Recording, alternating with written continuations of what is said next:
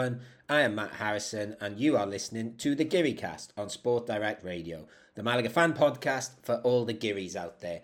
Malaga showed a lot of bravery this past weekend against Eibar the Brave as they put in a hearty performance with 10 men against the team top of the pack at the moment. We'll look back on what was eventually a 3 1 loss, but certainly a loss which came with some positives to take from it. Then we're off to the Canary Islands to look ahead to our Friday night clash with Las Palmas, and we'll be joined by Pio Pio loving Matt Rains to discuss all things Las Palmas v Malaga.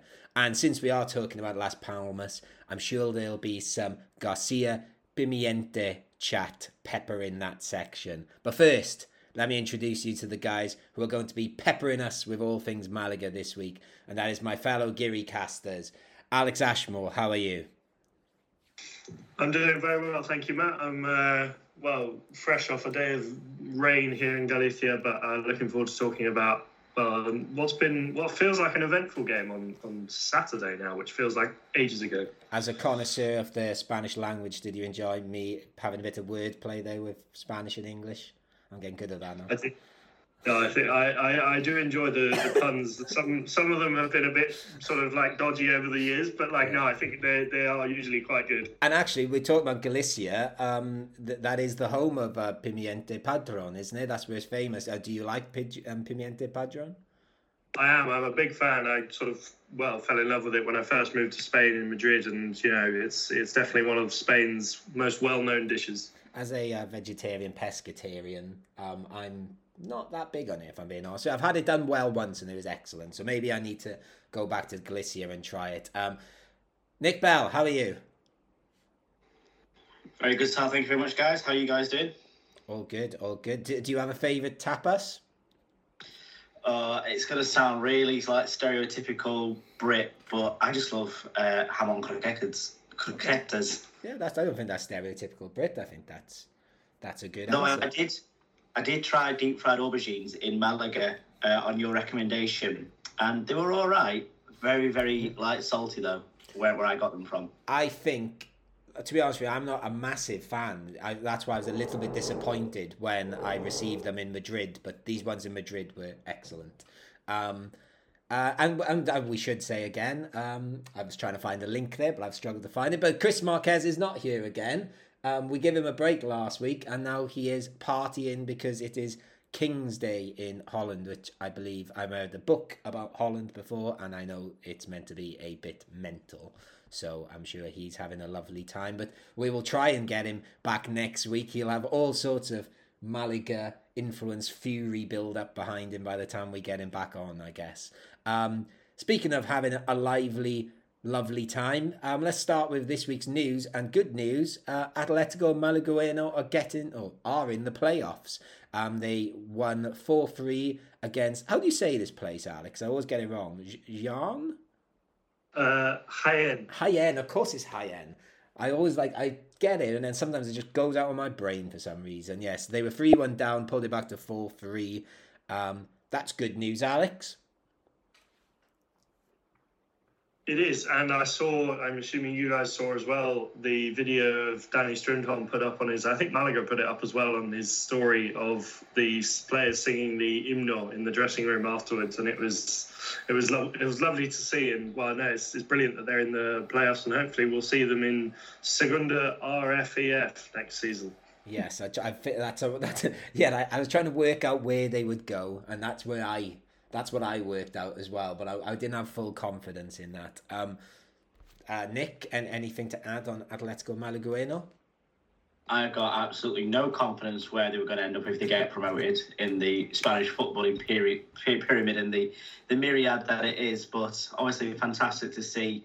You know, well, a good season for them. They've had some fantastic results, and you know, obviously, to see those celebrations with Danny Strindholm was good for us to see on the Geary cast. Yeah, and it's good. The thing I like about this Atletico Malagueno team is I was looking at the team which played the last game, and you know the team that's generally played throughout the season. And there's so many names in there which have played in the first team already. It's like Danny Lorenzo, Alberto Quintana, David Larubia uh, Julio Loren, Ale Benitez. Um, it's good that there's this sort of crossover at the moment. Um, Andres Caro played in the last game because he didn't play um, for Malaga. I think he started or definitely came off the bench.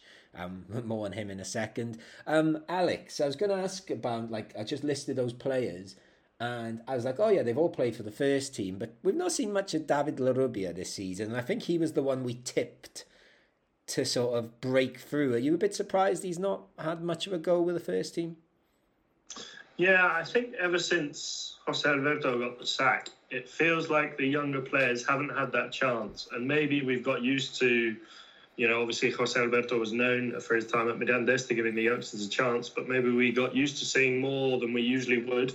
And then now we're not seeing them as much. It's it's a bit of a surprise. And you know, I think you know another name that crops into my pops into my head is uh, Ali Benitez, who I haven't seen you know, I don't think he's played. He's been on the bench maybe, but I think that season towards the end with Pellicer, I think it was, he was really good. Yeah, he was. Yeah, very surprised to have seen you know very little of them, if any. Yes, he was really. I, yeah, I couldn't remember if it's the start of this season or the end of last season. He was excellent, Ali Benitez. I think you're right. It was the end of last season, um, and especially like we've had you know, we've only really had Victor Gomez at right back. I thought he would be the one that would perhaps get a chance with Calero going up, but uh, there you go. I'm um, speaking. I should mention um, Andres Caro news. Um, we're big fans of him here on the podcast. We were happy for him to get in the Spain under 18 squad. So I was delighted when I saw the news this afternoon that he'd been brought on off the bench at half time to play for Spain under 18s. I think they might have been 2 0 up and he lasted 25 minutes and got a second yellow card and got sent off. So, and Morocco, I think, scored after he got sent off. So the, Spain won 2 1 in the end, so he didn't cost them. But uh, um, I, I don't know if either of you guys have seen his uh, Instagram this evening. Not yet.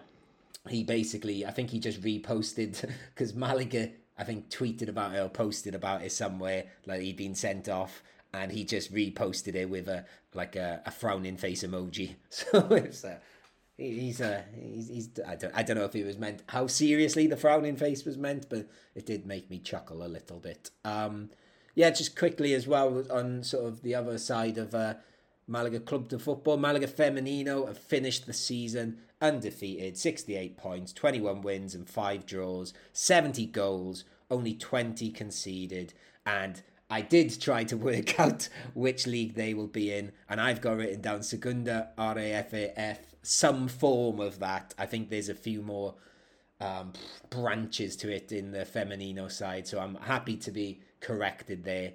Don't trust me on this, but again, great news there. They have been a shining light in the Malaga community this season, Alex.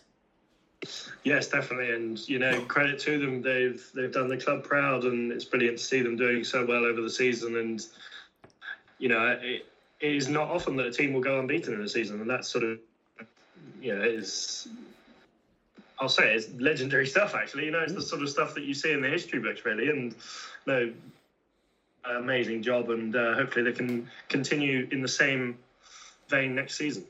Yeah, definitely. It's um my only shame really is I've not had a chance to go watch them. I've been meaning to, and it's just sort of, you know, I live in Marbella and I go to the you know watch Malaga men's all the time. It's it's never quite fallen right for me, so I'm gonna definitely try next season. Uh, Nick, are you up for going to a Femenino game? Yeah, definitely. Get the time to do so. It'd be uh, be absolutely fantastic to watch. They clearly love scoring goals, and you know it's something I've not seen too much of in uh, Malaga men's this season, but. just to echo what Alex said, you know, to go unbeaten all season, it, it's literally the stuff of invincibles, we call it over here, mm-hmm. and it's well praised. So I don't see why they shouldn't be receiving the same kind of praise for, for their efforts and endeavours. Alex, are we going with in, Invincibles, I'm guessing? Yeah, no, I think let's let's do it. I yeah. feel like we, you know, we've we, we've got to yeah we've got to celebrate it. Yes, definitely. It, uh, in, Invincibles, well done indeed. Um, going back to our men and some, um, you know, some bad news regarding them, I suppose here. Um, in the Eibar game, which I'm sure we'll talk about, we will definitely talk about in the next bit. Um, we'll be talking about uh, Javi Jimenez. So I thought we'd bring it up now. Javi Jimenez uh, picked up an injury in that game. Um, it sounds like I, I don't know. I was trying the news again. I think Chris always says Chris is usually our injury go-to man, but he always says the club sort of guarded a little bit and he definitely won't play against Las Palmas this coming Friday. But I don't know. Uh, have, we heard anything about him? It doesn't sound serious. Serious. I, I reading between the lines. I think it sounds like a two or three weeker, but I don't know. Yeah, I mean, I'm sure we'll sort of maybe mention it later on, but there was something I saw before the game. I don't know if either of you saw it as well in the squad photo um, where he was clutching his left, I think it was, left sort of upper thigh. And, you know, obviously then I think it was what, it was 11 minutes in that he got yeah. substitutions or something like that. So, you know, there must have been something oh, interesting there before. Um, so I don't know whether that means you know he's picked up in the warm up or, you know, uh, I'm hoping it's nothing too serious and just a, a, light muscle strain. Do you know I'm gonna I'm gonna have a word with the student in my school who's friends with him because so, he was at the game on Saturday and maybe Javi wanted to make sure you know he had to play in that game. Maybe he felt pressured to play. um, yes, but. Um, yeah, not not good news because I think I think we've said on this podcast um, he has been excellent since Pablo Guede has come in, and yes, that does seem a shame, Nick. Yeah, it, it really does, and obviously the, the the Guede style seems to really suit his his way of playing, and he's been impressive in in both the previous two games. I wasn't aware that we had a Poirot amongst us that was paying that much detail to the yeah, squad photos because yeah. I certainly didn't know, is it? but um, yeah, if, if he's out for two, three weeks, hopefully he can back for the next two games. But with only five weeks left of the season, it's uh, all down to, to Brian to save us. Yeah, and I'll say allegedly, I'm going to throw that in to cover myself. Um, my source, who I might have just given away, um, tells me that he purposely got a fifth yellow card because he was on a booking and be suspended anyway. So he got a booking, I think, in the um, Ferrari that it was involved in the Eibar game. So um, I'll, I'll, keep saying allegedly got himself a, se- a second, uh, not a second, a fifth yellow card. So that was quite clever. If he did do that, um, almost Iago Aspas, um, Aspas esque earlier in the season when he did it, when he took his shirt off. Um, anyway, and then I realised, guys, I don't know if you saw this because I added this about half an hour ago um, when I was waiting for you guys because we had a bit of a I messed up the time we were recording, I told you guys the wrong time, so I was reading stuff. Um, so I've not told you about this. Have you heard the stuff about Brandon Thomas's contract? I've heard and I've seen things on Twitter about people talking about uh, you know, whether it's going to be renewed or not, and do we have an option to renew it? I'm, yeah. not, sure. I'm sure you probably know more than I do. Okay, so I've only read it just literally about 15 minutes before we came on, um, started recording. The apparently in his contract there was an automatic renewal if we got promoted. So obviously that hasn't happened. Um, and it was in an interview with um, Diario Ares where he said he'd like to stay at the club. Um, he's very happy here and I didn't realize actually that um, he he likes. I think he says in the interview that he likes the fact he lives near Granada because um, I think his mother is from somewhere near Loja. So I, I didn't know that. So that's good. He's got a link down here because I know he's from Mallorca originally, um, and Loja's somewhere between. It's between Malaga and Granada. I think it's about equidistant, so that's good. Um, but then obviously they asked him about relegation and stuff, and he was very diplomatic and said, "Oh, you know, this is not really my thing to talk about. My agent deals with this." But I think I think the the general gist seemed to be if Malaga stay up, which you know, I'd like to think we should, but you know, it's not certain yet that he wants to stay, and that's good news. And you know, I think wants to stay brackets. Let's see who else comes in for him. mean, there's a lot of oh, I speak to my agent, but he did speak very glowingly of being at Malaga as much the club as the city. On the subject of player contracts and promotion clauses, isn't there, and remind me, I can't remember who, one player who's on loan who we have to sign if we get promoted this season? I don't know. To tell I I can't. That does ring vaguely ring a bell, actually, Alex. It's not Sekou, is it? But I don't feel it is him because I feel he might be slightly more important to Valladolid or could be important to them. Um, you're right, Alex. I think there is someone, I don't know who. Um, answers on a postcard to the Geary cast. Um, but there you go, guys. That that is the, the news this week. Um, but obviously, the big news is we played against top of the league Eibar, which we lost 3 1. So let's go and talk about that next.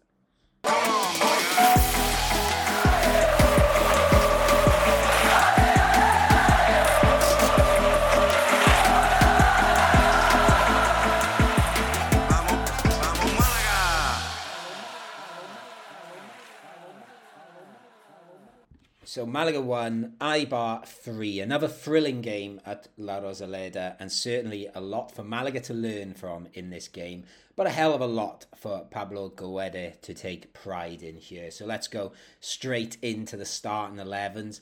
And I don't think there was too many surprises here. We talked the week before about would it be similar to the team which played Leganés or the team that played Valladolid, and it's sort of a tiny little change. I think there was only one change, and I think that was Brandon in for Genaro, which I'm guessing that shows Guede being positive again, Alex.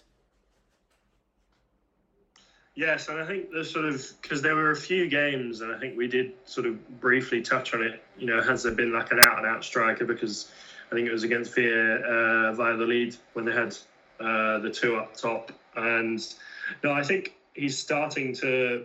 He, I think he likes that partnership. Whether no, I think it's good to see Brandon playing in again because you know he's our Pichichi. Not that there's much competition, um, but no, I think it's it's good to see that he's you know working out different systems, and also that I think it was uh, Mr. White and Blue on Twitter saying you know three games and we played completely different styles of football in all three, and it's brilliant to see the adaptiveness of the squad and you know something that I, you know we didn't really see under Jose Alberto or Nacho.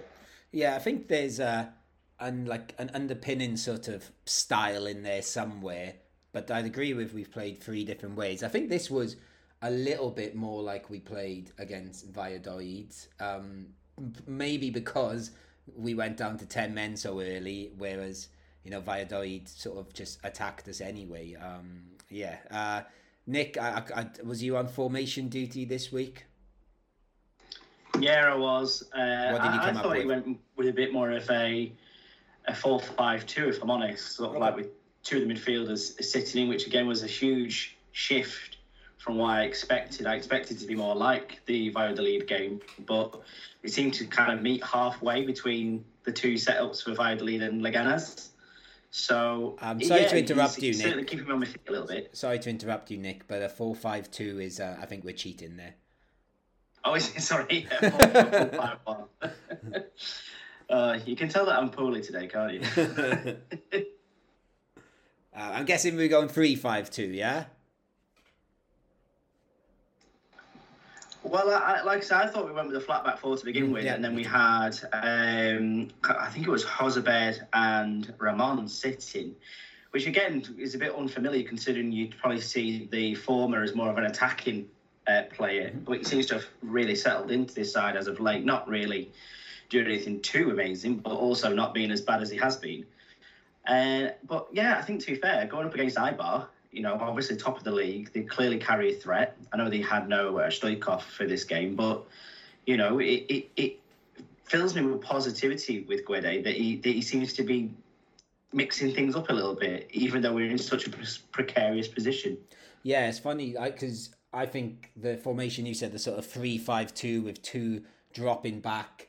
Um, I definitely saw that at some points, but I definitely saw four-three-three, and I think, like Alex said, we've played different in three different games. I think we've played three different styles in one game as well. I think um, it is definitely he's definitely changing things from the touchline a lot. You can see the formation shifting. Like I know we've talked a lot about the wing back seem to be uh, a big thing and uh, Guede, but like obviously we we already mentioned Javi Jimenez going off and. Uh, Brian Cufré, I thought actually did did well as well. Actually, I thought he had quite a good game, but uh, we definitely didn't seem to go down that route as much this time, I don't think, compared to the other two games. Um, one thing our philosophy does seem to be bringing, at home at least, though, is early goals. This one even earlier than before.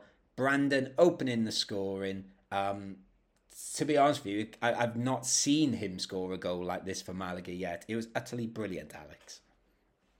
It was fantastic. It was stuff of you know when we look back at the end of the season, I think this will be in our top goals of the season. I feel like the, the turn to to shake off the defender and then the shot. I, just all in all, it was a it was a lovely move and a lovely finish. And I think about Brandon, I think generally he's he's quite a he's a good player. Like he'll put in a lot of effort, he'll run around, but I do think he thrives off confidence in terms of you know, maybe taking those sort of skill, making those skill moves, or you know, trying to cut past the defender. He's, you know, he's not full of confidence. He'll maybe sort of do the usual, and he'll, you know, be safe. But I think if he's got that added bit of confidence, which I think he has in recent weeks, he definitely seems to, you know, try more things, and we see what how much of a quality player he is. Yeah, definitely. Um, what did you think of uh, Brandon's goal, Nick? it was fantastic, and especially so early on. I remember just kind of like jumping off the sofa where I was thinking, bloody hell, we're into four minutes again and an early goal from Brandon. And I think that was the Brandon that a lot of people had expected to see more of this season. I think when we signed him, there was a lot of hype around him, thinking, oh, we've signed this, you know, top La Liga player to come down to Malaga and and, and, and score the goals for us and fire us towards promotion. But, you know, I think under the systems that he's been in, it's not been possible for him. But as Alex says, as the confidence has been bred into him, as he's seems to be becoming a favourite under Guede, he, he seems to be taking off, and you know that goal proves it. And we'll be seeing that until the end of the season, I reckon. Yeah, I'm glad Alex said. I was going to throw it out there as a question: Is it in our sort of top three or four goals of the season contenders? I've got I've got a couple in mind I think are better, but I'd certainly throw it in the conversation. Like Alex said, I think this is a very Brandon Thomas dribble. If, if someone said to me, How does Brandon Thomas dribble with the ball? I thought, Well, I don't think it's going to be subtle. It's going to be head down, hit it through two defenders, and then smack it. And it was, oh, it was a lovely, lovely touch through the defence and a lovely finish. And uh, yeah, like you said, La Rosaleda, um, a, a, slightly wet La Rosaleda as well. Need, needed something to sort of uh, get people out from under their umbrellas at the start of the game, and that was the thing to do it. And I think it summed up I know in um, his, I think this Friday press conference, Puede said, um, not Puede, Guede, Guede said um, that we're going to go out and fight the leaders. Um, and I think there's definitely evidence of that in the opening exchanges, wasn't there? It's spreading that as well because if you listen to the Spanish Segunda this week, they say Pablo Guede, Puede as well. You can, so I think you've started something. I have, yeah. It's uh, yeah, take uh, more Malaga fans need to take it up. They're they're all about their La Guedanetas. We're, you know, on here we, we're going. We're trying to get Puede Guede going. Oh God, alive! I can't do it right now. I'm gonna be awful in my Spanish lesson this week when I start saying Guede instead of Puede. Um, anyway, yeah. Um, never mind my messed up. You know my mangling of Span- of Argentinian football managers and Spanish verbs. Um, we are fighting, aren't we?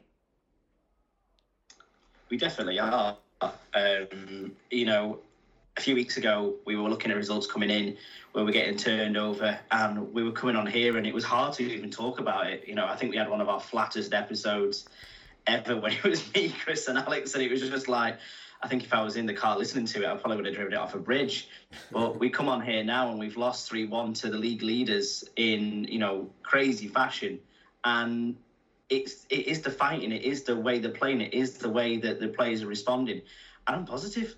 Yeah. I, am I'm, I'm you know not looking at the league table thinking, oh, Amorebieta are going to creep up on us. I'm thinking we're going to win two or three more games this season. We're safe, you know, and that's the kind of confidence I've got. You can clip that, and that'll be used against me if we go down. But that's the attitude I'm, I'm working with at the minute. You see, I, I am working at that attitude too. The the only thing that sort of um, hits me off course a bit sometimes is when we see our fixtures they're not. E- it's not an easy run in for us, and like, and every time I see it, I think, oh, couldn't we've got him in when we played like Fuenlabrada and Real Sociedad B and all those, and we might have got just a couple more results there, and because I think our running now is uh, Las Palmas Friday, then Oviedo, then we got Tenerife, I think, Burgos, and then Lugo to finish with. Now, three of those are all around sort of in that playoff window um, Tenerife are sort of well in it, and then Burgos are just sort of I don't know they they can be quite tough and going to Lugo is never easy, so it's quite a tough run in. But yes, I certainly believe a lot more under this manager.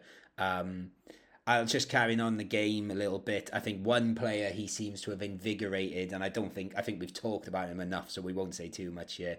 Uh, Danny Martin again, brilliant save in the first like 20 minutes or so to deny um, Fernando Llorente, who I think I said last week I was very excited to see. Turns out he still is quite good. So I was less I was less enamoured in the stadium, especially when he scored eventually, but I was disallowed. But um, yeah, Malaga seemed to be as as you said, Nick. We, are fighting, we're, we're playing. It's fun to watch, but the fun was taken out of the game. Um, you know, rightly so. Let's be honest with you. Um, Escassi red card. Alex, talk to me about Alberto Escassi getting another red card.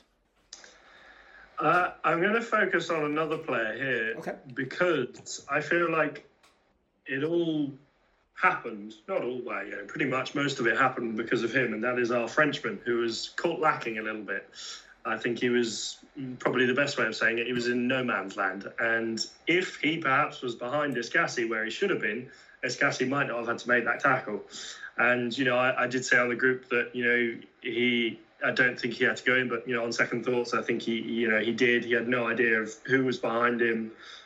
Perhaps that's the job of the defender to say, you know, I'm there or I'm not there. Go for it. Um, I don't think it was an awful tackle. No. Definitely a red. I don't think it was an awful tackle, but definitely I think the blame should be laid on uh, Peybernes because he was nowhere to be seen. Yeah, you say like um, he had to go in. He, I think he had to go in for it, but also he probably thought I can make that tackle because he wasn't a million miles away from him. He, you know, Rahmani just got that touch, which was enough. And yeah, like you said, it was definitely a red card. He was definitely last man, but.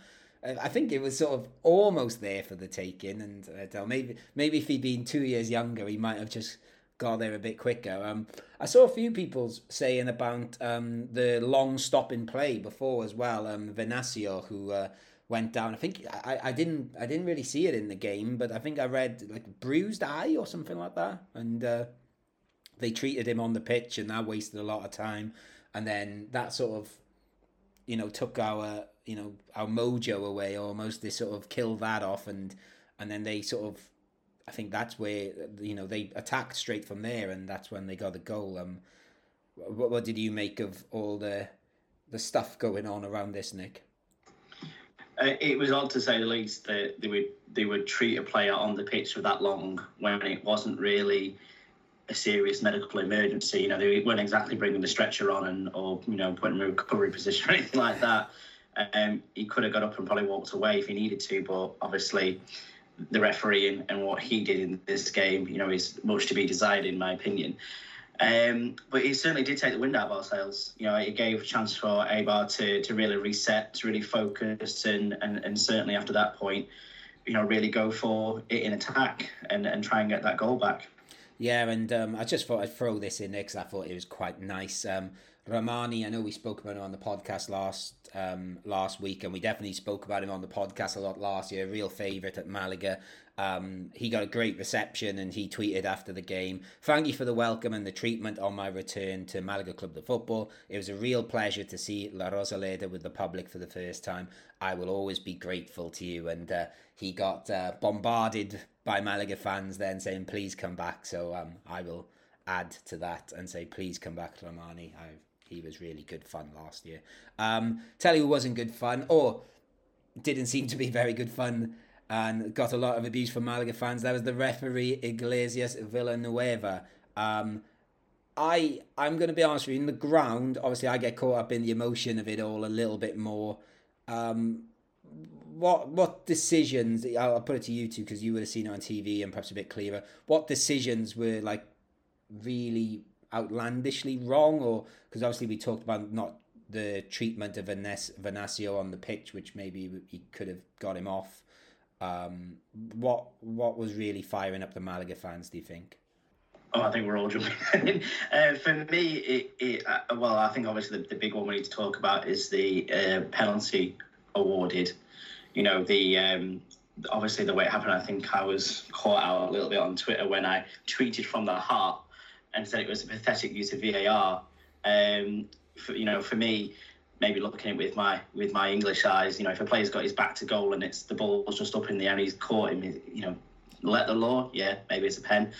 To go for all that rigmarole and to bring the ball back and to then give a penalty, what something like 90 seconds, Yeah. uh, two minutes later, it just it, it just doesn't seem to be good for the game, in, in my opinion, and certainly obviously it wasn't good, very good for Malaga. And you know, anything that happens as far as Alex Febas is concerned, I'm not, I'm not going to be too happy with. You see, to be honest with you, from where I was in the ground, I thought, a rich because obviously we don't really get told what's going on, I thought it was uh, for a handball off. I thought it was a handball off the wall because I thought I saw a Malaga player put their hand out, and then I think from that, led to the foul on the edge of the box, which again I've watched it back. Uh, I think it's probably just about right, but a little harsh. What do you think, Alex? I think it is a penalty. I think it's difficult, as you say, because they're both going for the ball, and if Febas is two seconds, one second earlier, he gets the ball. He just happens to catch the guy's leg, not even that maliciously. Um, but I do think, you know, with those sort of tackles, you really have to be on it with those tackles. You can't get it wrong. If that was in the middle of the field, that probably would have been a foul. And, you know, we probably all move on about it. And I think, you know, with those ones, it is very risky to stick your foot in, especially in the box. So, no, I think a penalty is a fair decision. Yeah. The big one I from it was that you know we, we can complain about it this week with Alex Febas, but last week against Leganes, where Jozabed went down in the box um, in very soft fashion, we were all applauding, thinking, "Yeah, we'll take that." So I suppose in the light of day, you've got to take the rough with the smooth, and you know we've been probably undone by the same kind of ruling that, that benefited us the week before. Yeah, that's a good point, actually, Nick, because I'd even argue the one the week before on Jozabed was even softer in our favour. So Yes, fair point actually. Um, so they obviously score it. Corpas scores it. Um, we should say very nice touch by Eibar. Um, they had uh, a Stoichkov shirt, Stoichkov 19 on the bench, and they raised that towards their fans because um, the reason Stoichkov wasn't playing is because his uh, dad sadly passed away quite recently. So um, that was a nice touch by them too. Um, that perhaps got Malaga to change things around a bit. Obviously, Cufré had already come on for Javi Jimenez because of an injury. Um, Antonin subbed off for Genaro. Um, Genaro at centre back. I don't think we've seen that this season. Um, i would be up for seeing it again. He was excellent, wasn't he? You might have to for, Friday. yeah, true. Yeah. so fortunately, he was excellent. Um, but yeah, obviously, you know, when you when you lose those kind of going down to ten men is never easy, and against lead leaders, it's never going to be great. I think it was a shame for Anthony as well because I don't think he'd got quite into the game at that no. point. But obviously, in previous matches, he's shown his ability to to get involved. Um, but you know, Genaro at centre back for me, you know, for much of that game, going head to head with Fernando Llorente was was quite excellent, really. Yeah, he was brilliant. Uh, you know, we'll talk about it. I think I think I texted into the WhatsApp group. I was like, "Oh my god, how good's Genaro at centre back?" Just as um, Eibar was scoring their second goal, I was like, "Oops, bad timing to send that." So I won't do that again. But yeah, uh, on Antonin, I think you're right, Nick. He didn't really get into it, and I think we had to take him or Vadillo off, really, didn't we? It was one of those, and I think if we're with ten men, I've I don't know Vadillo. I think I don't know was a little bit more useful. I I know they're quite similar. I just felt he's I don't know could do something a bit more. Maybe uh, we've talked about he's is prone to going down a bit. He's maybe a bit of a better time waster for us as well. Um, yeah, so it was um, one one half time. Malaga continued to play well with 10 men, I thought. Then, obviously, you know, the big headline of the game really is Kevin came on at half time. That was exciting, wasn't it?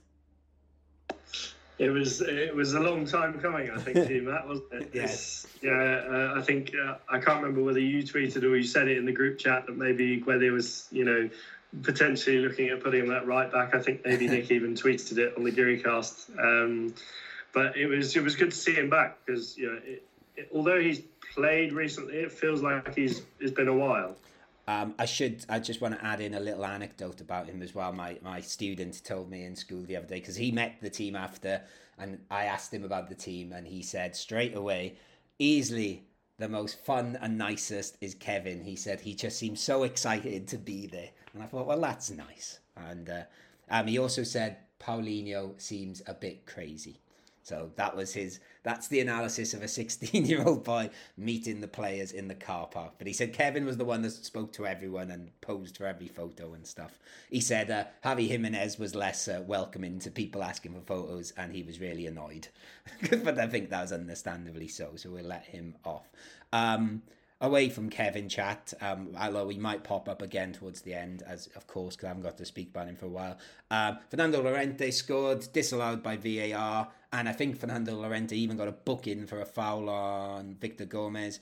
Uh, again, I've not really seen this one back, I'll be honest with you guys. I think I might have seen it on the screen in the stadium. It looked like the right call to me, yeah?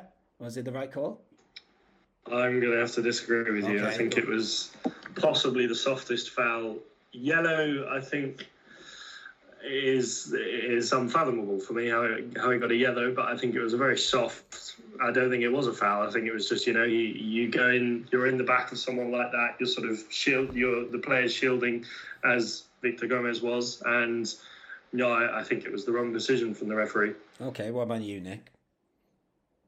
Uh, I think he's been rushed into a decision in the end. So obviously there was a huge passage of play Yeah. uh, after the initial foul, and obviously they've gone up the other end and scored 70 yards away. I think again, if we look into letter of the law again, in, in, in terms, especially when he's looked back on VAR, there is there is a, a boot left in on his foot. He has gone down.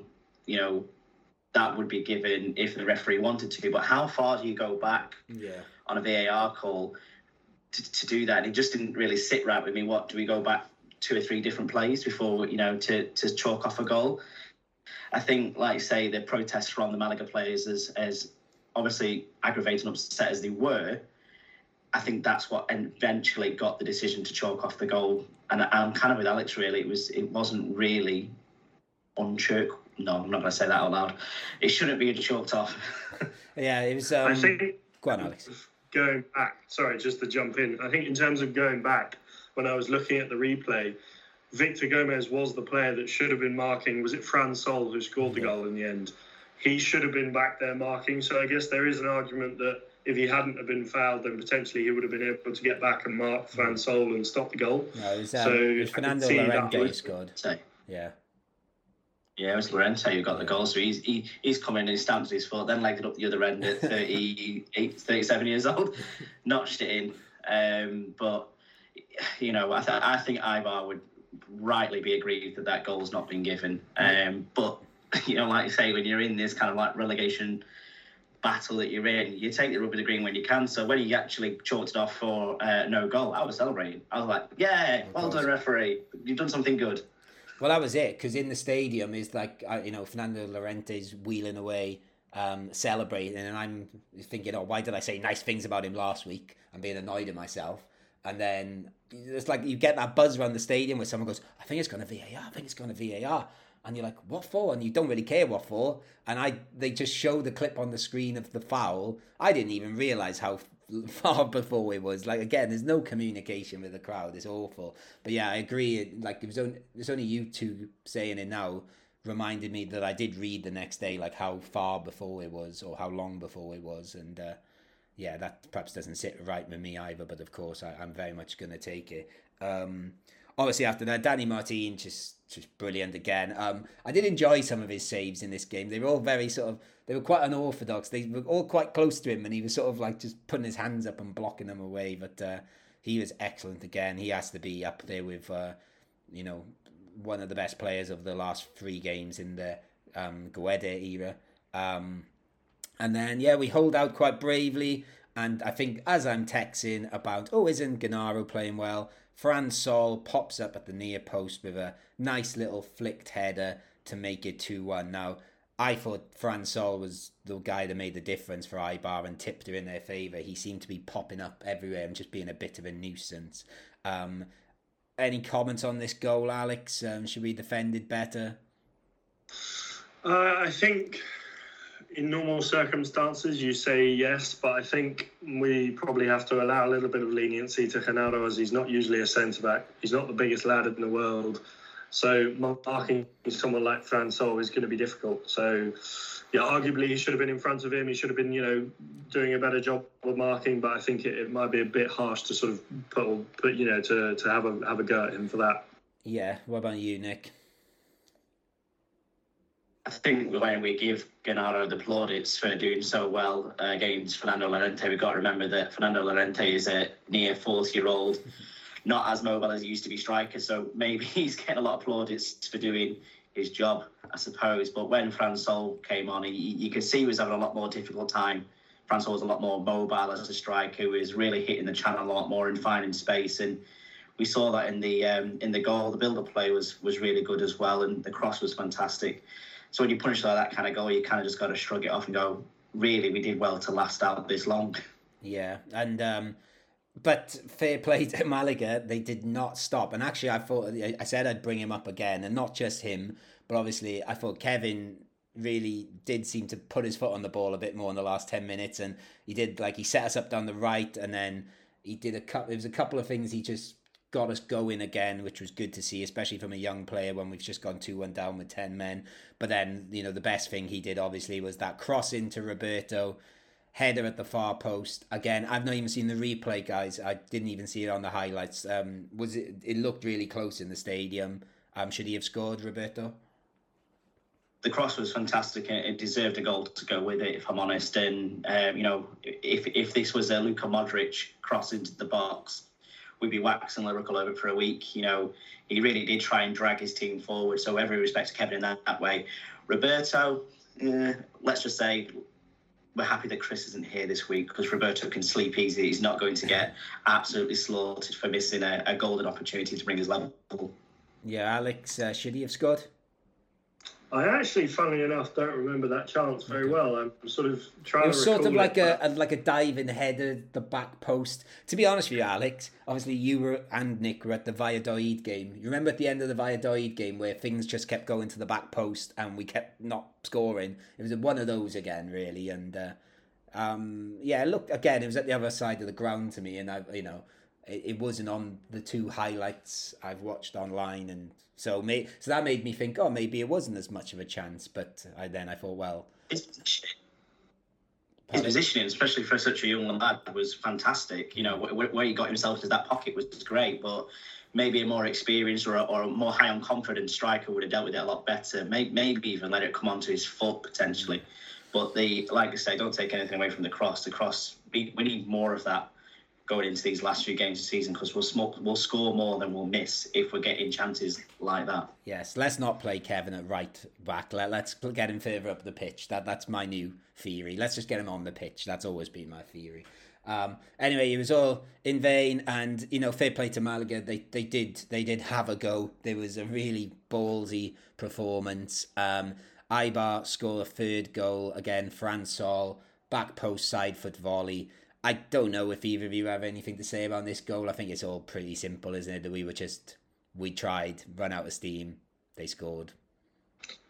I think so. I think you know you could probably put some fault on Victor Gomez. He wasn't there, and I know we were pushing forward, so you know you, you, you could say maybe it was unfair to expect him to track all the way back. But something I did notice, whether you know set pieces or crosses, when we were defending some people seem to be man marking and some team, some seem to be zonal marking. I'm not sure whether it's the system that they've worked on or you know whether they were man marking specific players, but it did seem a bit mm, yeah. I'm sort of not really convinced about the marking system that they've got going. Okay, that's interesting. That's that's one for me to look out for in the game on Friday night, maybe. Um, but yes, so three one. Um, again, I suppose the negative is it makes it look more comprehensive than it actually was and especially considering we played with 10 men, I thought we were absolutely excellent. So, uh, fair play to uh, what Pablo Guede is doing still. Um, let's go into Chumbo and Biznagas then, guys. Um, Chumbo first. I'll just say mine straight out. For I'm just going to say Escassi because I didn't really notice him and he did a bad tackle and got sent off. Um, so I'll go to you next, Nick brace yourselves. But I'm going to choose Alex Febas.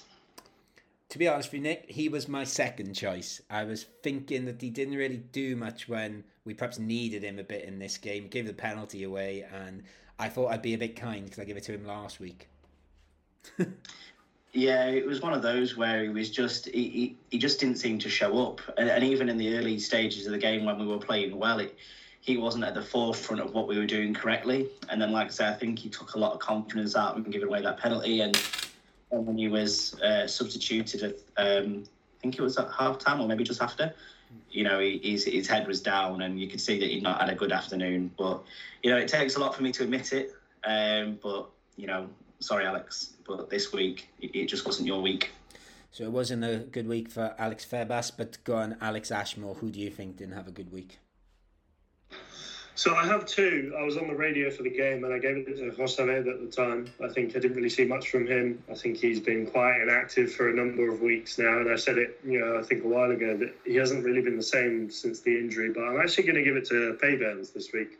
I think he's, you know, there's been a few times when he's he's been caught you know, lacking. He's been in no man's land. His marking's been well, nothing short of awful at times, really. And for a defender of his experience and having played a lot in Segunda, you expect you expect better from him. And obviously, he knows the the prowess that uh, Fernando Fernando Llorente possesses. So he's got to do a better job. So Peybernes is my uh, uh, chumbo for this week. Okay, interesting. Considering like I was sort of trying to put a positive twist on things here. It is interesting that we've said quite a few different players there. So uh, I'm hoping that means there's we're going from one extreme to the other. So uh, Biznaga then, who are you going with with Biznaga, Nick, or anyone else you want to shout out? Um, I think there's only one person for it this week, and that's got to be Danny Martin. I think without him, it could have ran up a cricket score, and some of his saves were fantastic. And if you don't take a Fernando Llorente shot to the face and, and don't get Biznaga, then there's something seriously wrong. Yeah, I thought he did he take one to the face? I know the one where he sort of palmed it close to his face, but maybe I didn't notice it hitting hitting him hitting him in the face. I don't know. Um, there was one. I think it was like this. Well, I want to say the seventieth minute, something okay. like that. It was it was literally from about uh, eleven yards out, and I think it literally whether he's caught on his shoulder, whether it's the side of his face, but I thought that's gotta hurt. yeah, definitely. Um, uh, Alex, anyone different? No, I think it's it's Danny Martin for me. I, will honourable mention. I think Brandon put himself about. You know, the goal I think was fantastic. You know, I, I think Vadillo's starting to show a bit of quality. I think he's improving. He's you know, I'm going to maybe not take it back to Barcelona as quick. I'll let him stay on to the uh, end of the season. But yeah, I, I think he, he, was showing a little bit more than he has been. But yeah, Danny Martin, just like Nick said, without without him, it would have looked like a. I'll add something to it. it would have looked like an England Test cricket score because England don't get many runs, and we usually get bowled out for about 200. So, yeah, Danny Martin is my Biznaga. Yeah, um, I think, was it two weeks ago, Chris said that if we didn't pick Danny Martin, we'd be mad. And I can't remember two of us didn't pick Danny Martin. Um, this week, I, I am going to pick Danny Martin. I thought he was excellent again, and like so, and again, because because some of the saves are unorthodox, it, it is sort of this shows this weird. I can't I can't think how to put into words like sort of commitment. I suppose it was just yeah, it was, oh, he was just brilliant again, and uh, I, he's been excellent. Like I said earlier, since Guedes come in, my my honourable mention would have been to Genaro until sort of when missing for that goal, maybe, but thought he was excellent as centre back, and he shouldn't be. He should hold his head up high um, for a position he's not really played for us. I, I think he might have played there before. Um, also, the other one again, not that I thought he was excellent, but considering I've not been a big fan of him, I thought Cufré was all right in this game. I, I thought he did quite a good job on the left, considering he was replacing Javi Jimenez, who'd been excellent. So I just wanted to give him a bit of love because I've not given him much before. But yes, let's finish by saying Danny Martin, excellent. Um, yes, our, our, the battle of the Dannies is very much won at the moment, and hopefully Danny Martin can keep this form up, and hopefully he can keep this form up in the next game where we go to Gran Canaria to take on Las Palmas. So let's head to the next part of the pod and discuss that game now.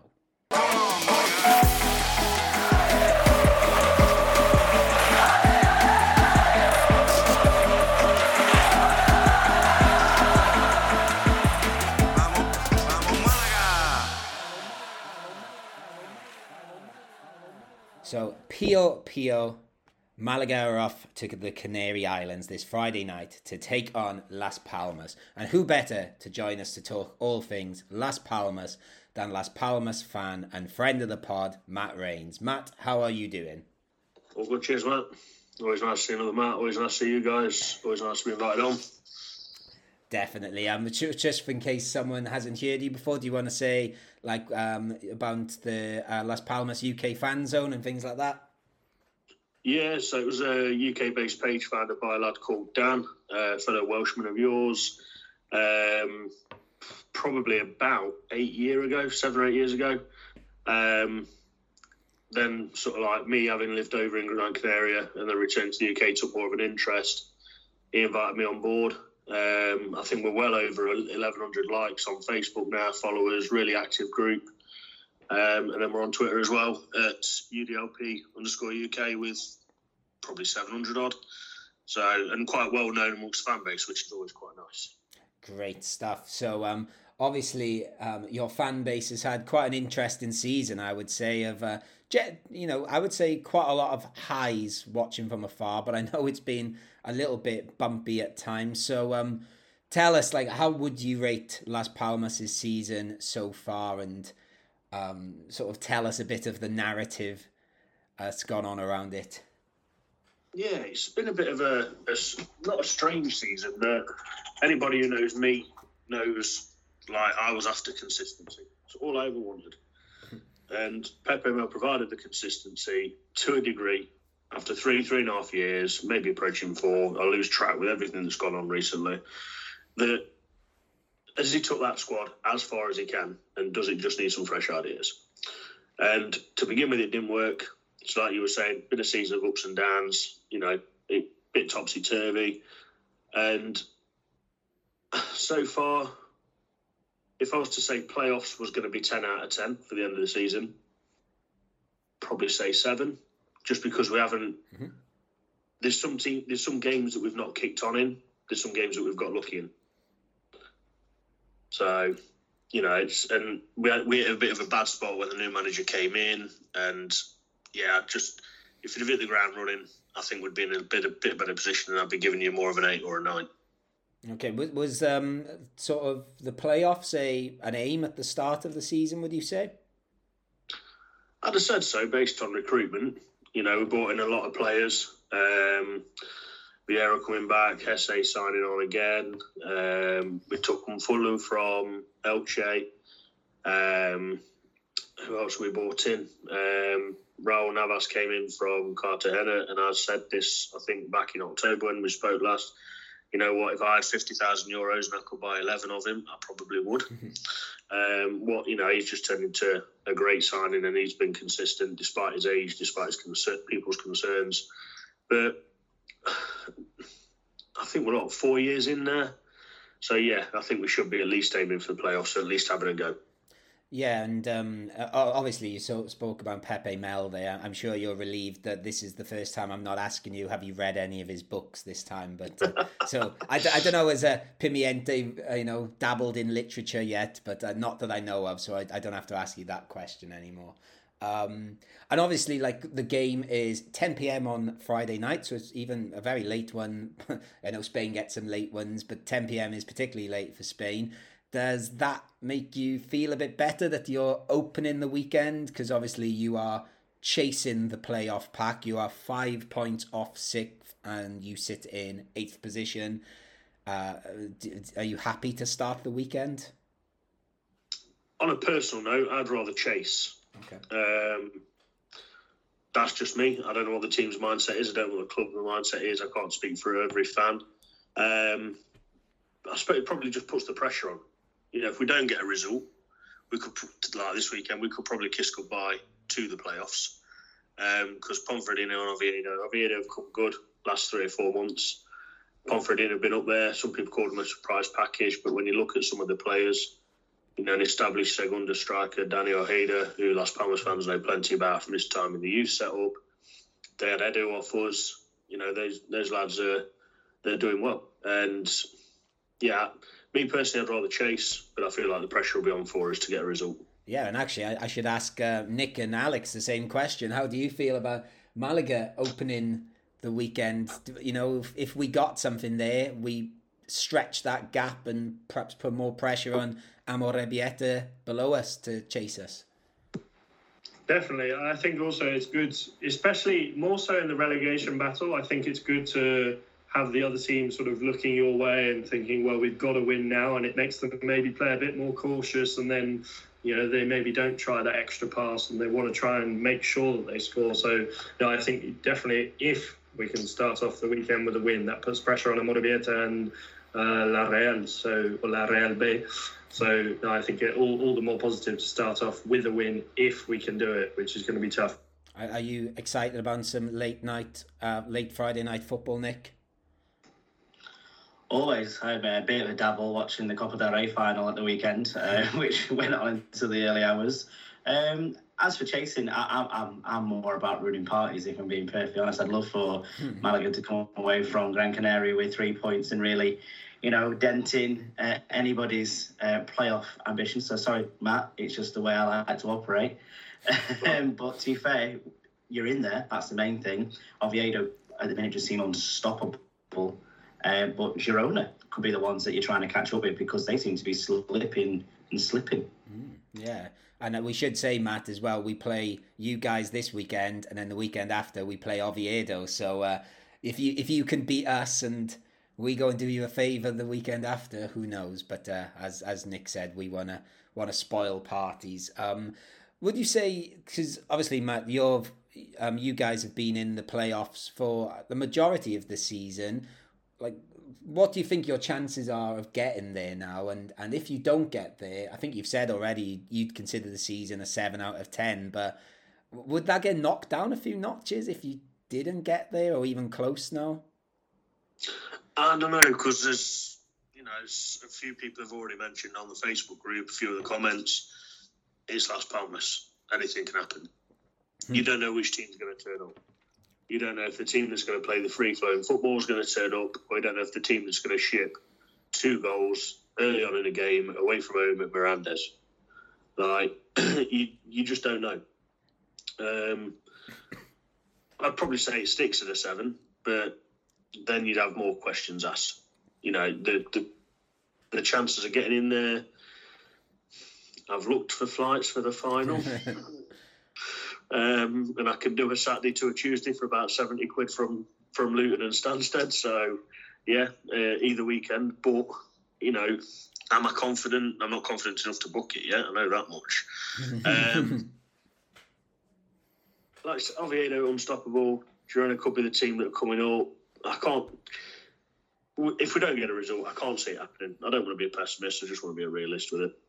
Do you think the last two games have maybe taken a bit of momentum out of you? Because obviously, was it four wins on the bounce uh, coming into the um, the last couple of games? And obviously, that draw against that Ether is probably, you know, it, it can be heartbreaking at times when you're trying to, you know, gate crash those those playoff players. And I know me and Matt will know that very well with our respective clubs back in the UK. You know, finishing sixth sometimes even better than finishing third in the playoffs. Oh, Nick, Nick, uh, Nick, Nick, we can't talk about UK football with Matt at the moment. We leave that subject. Oh, is it, is it a sore subject? But I apologise. I just said the words Derby County, that's enough. oh, well, we, we, we have you, I think, next week, and so uh, I'll, I'll stay quiet. I was going to bring it up in my intro, and I, I thought, no, I shouldn't do that. um, yeah, um, that's the other thing I really want to ask about, I suppose, and I think you've touched upon it already a little bit, Matt. You said about uh, um, you felt Pepe Mel had sort of taken them as far as he could. Um, and then you've appointed uh, Garcia Pimienta, Pimienta, sorry. Um, was that seen as an exciting appointment at the time? Because obviously his, his only real experience is Barca B and some the Barca youth team. Um, how did the fans sort of react to that appointment, and how has it gone in general after, like you said, he had a bit of a rocky start? Yeah, it's probably a mixed bag. You know, it's not. Um, I, I, wouldn't say the whole of the fan base was behind Pepe Mel. I wouldn't say you know the whole of the fan base, was against him. People had their own opinions, and when Pimienta came in, you kind of thinking to yourself, right, we're we're in the second division, we're pushing for a playoff place, and we've got a bloke in who's only ever been as high as the the Terceras or the Segunda Bs. Never worked in a full-on professional first-team coach capacity um, and then you, you start asking questions of the manager, uh, not the manager, sorry, of the owner. Um, Ramirez has always had his troubles with the club. You know, um, a lot of fans don't like that side of things, but is he trying to do us a favour in under Setien, we had the old Setien ball, and hmm. we were brilliant with the passing, the movement, the fluidity. We've not really seen it with Pepe Mel. But then also, Canarian players have got that technical ability. And when you've got a team made up made up of a bulk of Canarian players, they've been compared to some of the players at La Masia, for example, Yeah.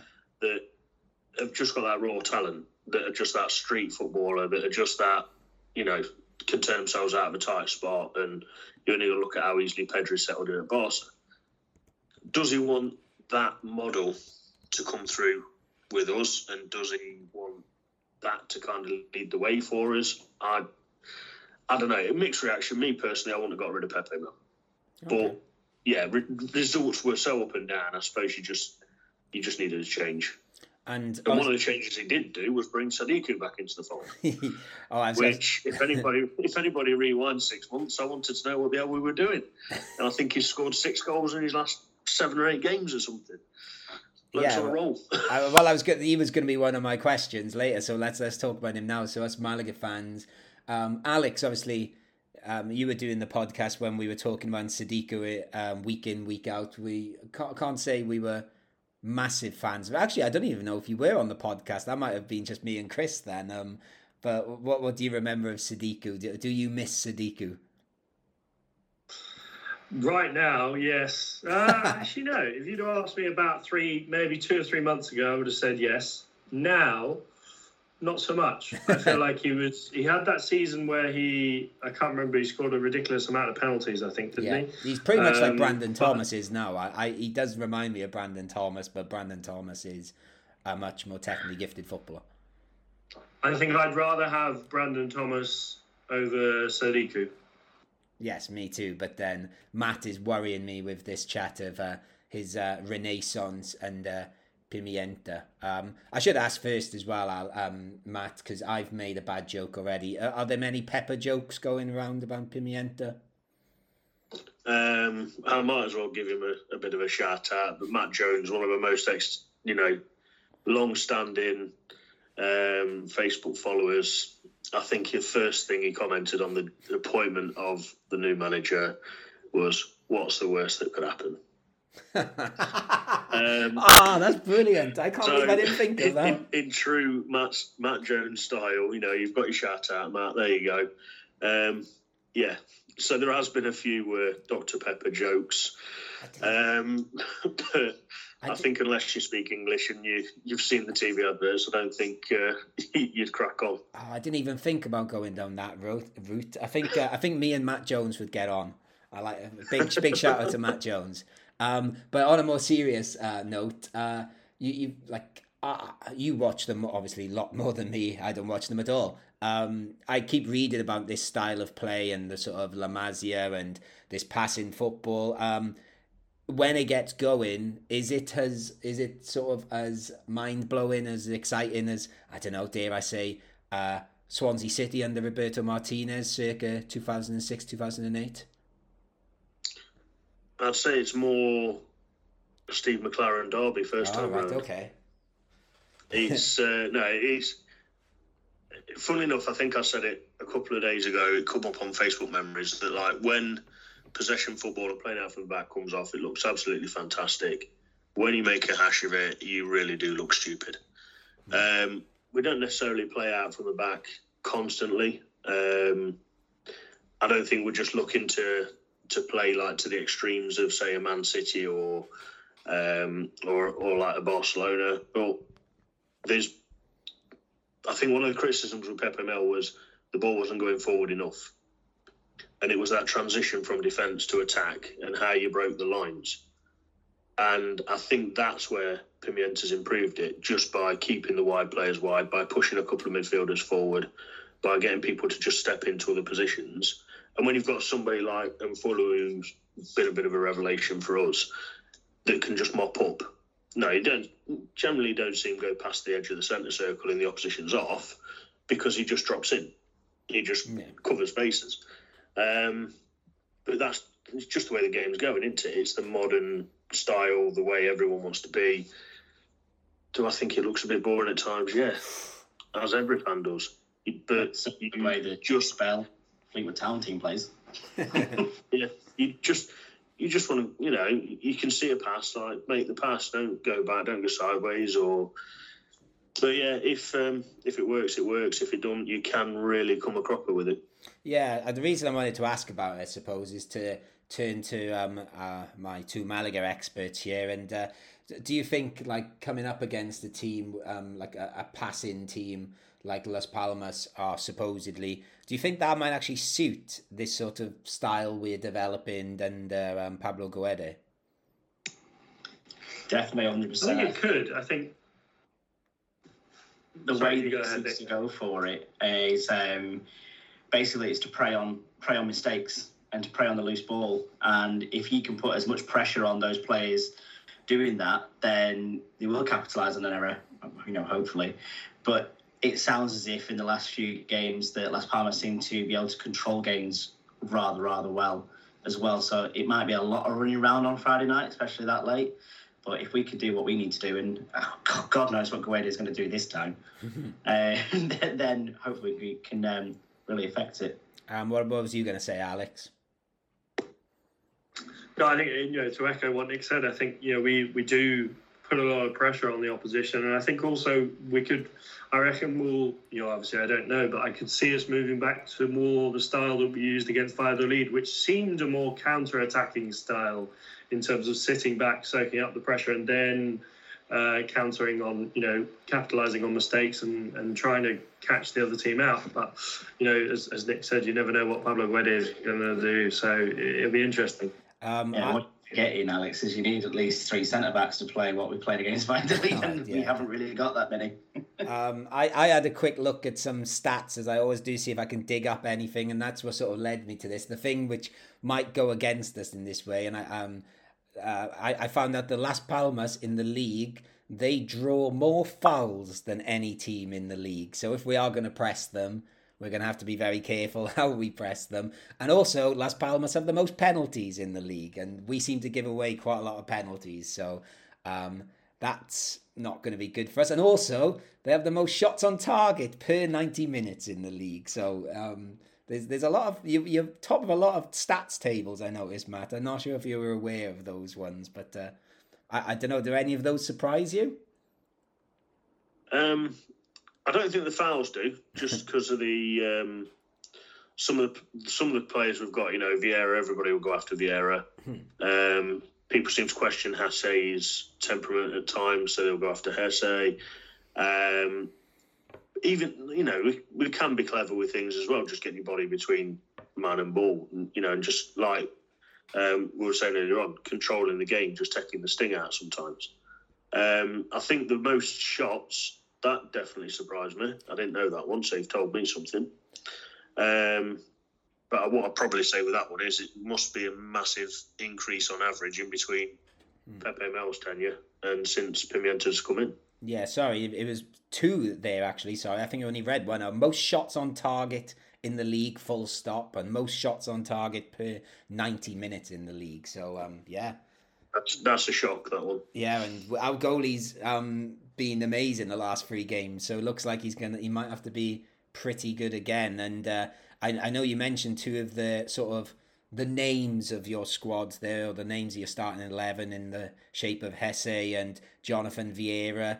Um, I've noticed Jonathan Viera seems to be coming into his own a little bit. Um, is is he the danger man for you that we need to watch out for? Or is there anyone else? He's probably the danger man. Um, he's the go-to, isn't he? He's you know he's he's the star of the team, star of the club. Um, but Kirian. And I'm a big fan of Kirian Rodriguez. A lot of people um, he's been a bit of a side burner, come through the youth system. Another one of the Tenerife players that was not trusted by their own academy. Island hopped, had a bit of trust, and you know he's playing some of the best football that he's ever played. And I think Celta Vigo and Osasuna are keeping an eye on him. But he's scored a few cracking goals recently from outside the box. Got to be careful of those sort of things happening. And I think he just breaks up play and he, he gets into space and he turns with the ball and he's he's always sort of a two steps forward rather than one step back. Sort of, you know, if he can see two two forward passes, he'll go that way instead of going sideways. Um, if if there's one player I'd say just to keep an eye on, just from uh, I know we were all talking about coaching badges and that to start with. Look at Kirian. Okay. And look at it from a coach's perspective rather than a Flair perspective or a what happens perspective. And yeah, you could see that he's he's probably one of our best players now. Okay, interesting. I just um I was listening um to the Spanish Segunda show, our friends over there, just before and we started recording, and I just picked up on the stat. I think Alex said on that that uh, Jonathan Viera now has six goals, nine assists in his last twenty-seven games, which means he contributes. You know, a goal contribution. What's it? Goal contribution every other sort of every other game, basically. So that that I thought was quite interesting as well. But yes, I've heard Kirian's name come up a few times actually. So um, I'll keep an eye out for him. Um, um, go into the Malaga side of things. Um, Alex, what what is there anything you think we need to change for this game from um, the games again? Well, the last three games really. Do do you think Guedes going to change anything massively? I think you'll finally have to listen to my no Scassi and a double paired centre back because he can't play. Definitely. Um, other than you know, I think you know he'll he'll have his ideas of what he wants to, to do and how he wants to play. But I think you know uh, I'll I'll leave it to him, and yeah, I think he, he's doing a fantastic job, and I have confidence in whatever system he comes out with, we'll we'll be able to do the job for us. Pablo Guede Puede, definitely. Um, Nick, is there anything you'd particularly like to change? Who who comes in for Escassi? Are, are we are we happy with Genaro going back to centre back? Uh, not to centre back. I think we might need to look at someone maybe like Ismael Casas to come in and do a job there potentially.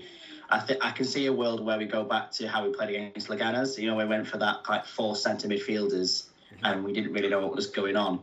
I think putting that up against that midfield trio of Viera, uh, Rodriguez, and, and, and will will will stifle it a little bit as well because there's no two ways about it. Those three have really clicked together in this latter half of the season, and we've got to counteract that first before we can concentrate on getting anywhere else on the pitch. If I'm being perfectly honest.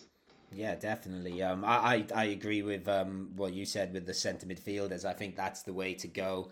Um, I'd like to see maybe Brandon keep his place for this game, whether that's dropping Vadillo or Antonin. I'm I, I'm not really fussy which one of those really. Um, and I'd still I don't know where to put him in. I'd still like to see Kevin starting, but then I always I'm always going to say that, aren't I?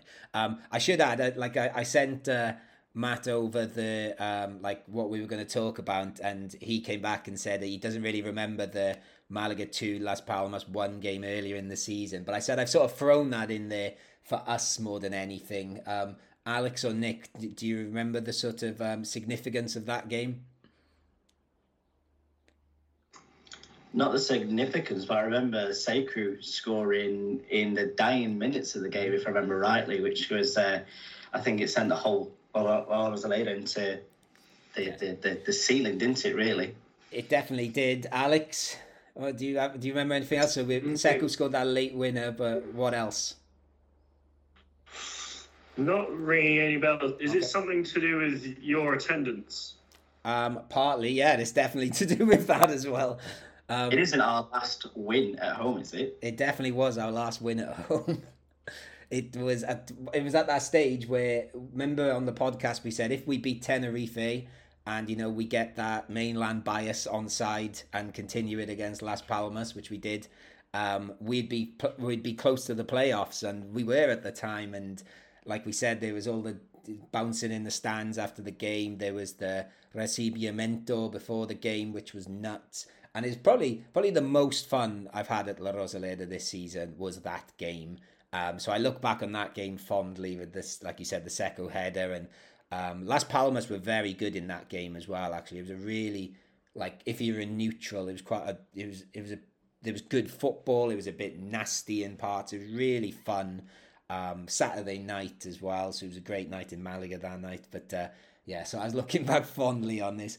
I I was a bit gutted. Was Matt. it um was was it a corner that came in from your right hand side? Yes, and second. Outswing, a ladder ran straight onto it, bopped it back across. Yeah, I remember the goal now. Yeah, I was a bit gutted, Matt, because obviously it's a bank holiday weekend, and I thought if Malaga are away, um, if the game, sorry, is on a Saturday or Sunday, I'm definitely going to get back over to Gran Canaria and go to the game, but sadly it's on a Friday night and I work on a Friday, so I'm not gonna be able to go. I was I was gonna ask you how how are my friends at uh, what's it called Ara Dancia?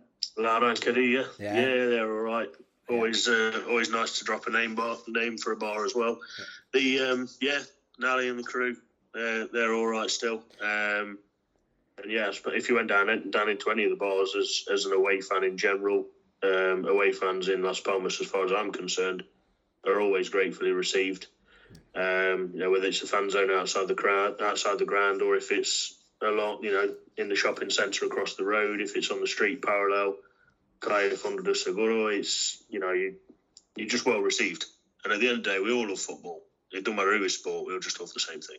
Yeah, definitely. And like I, I think I went, I went the two weeks before COVID, and I had a great time. And I think I can't, I think it might be Matt that recommended me the place to go. Um, yeah, I was looked after really looked after really well. I met up with uh, your Scottish friend Andy, who was uh, great fun, and his his kid, um, Scottish Andy. It is Andy, isn't it? Yeah, yeah just checking. I've got the name right then. Were good company, and yeah. Um, what was the name of the bar again? You say it properly.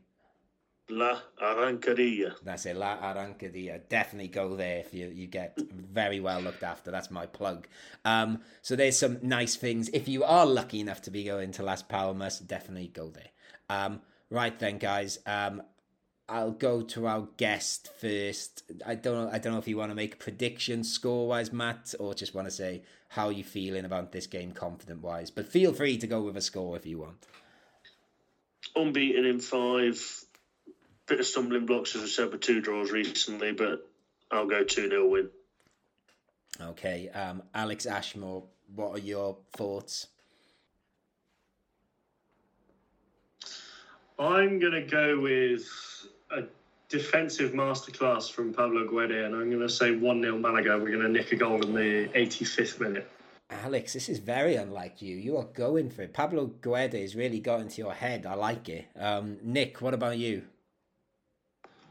I'm 100% on board like Guadineta, and I reckon we're going to snatch it as well. And I think it'll be another Sekou Gassama 85th minute at the back post, giving Matt nightmares. Yeah, I, am I'm, I'm gonna have to join you then. I'm, I'm gonna go two one two. flashbacks. I, am gonna say two one two. You you you two have fired me up. This is what Pablo Guede does to the Malaga fan base. Yeah. Um, and obviously, our last away game, 3 0 at Leganés, the, his only away game as manager so far, that went well.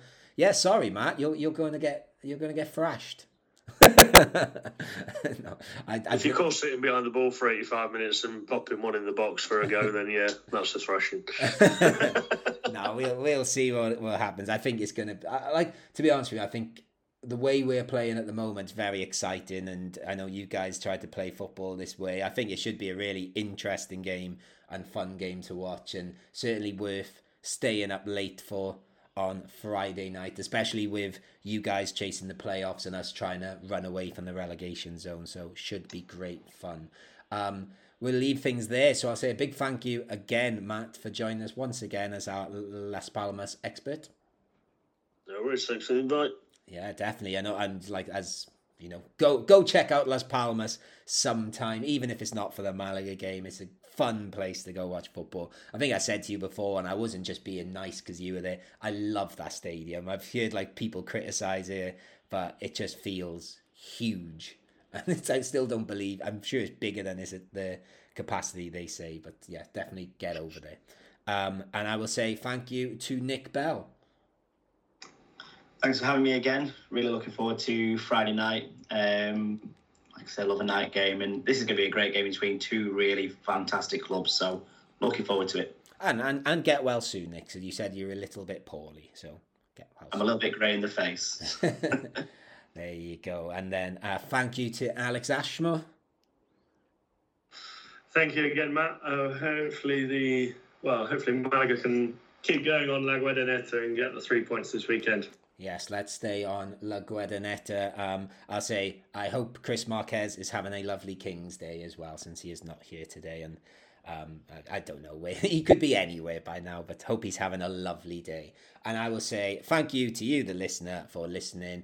You've been listening to the Geary Cast on Sport Direct Radio. I've been Matt Harrison. Adios, vamos Malaga, and of course, Pablo Guede Puede. Thank you.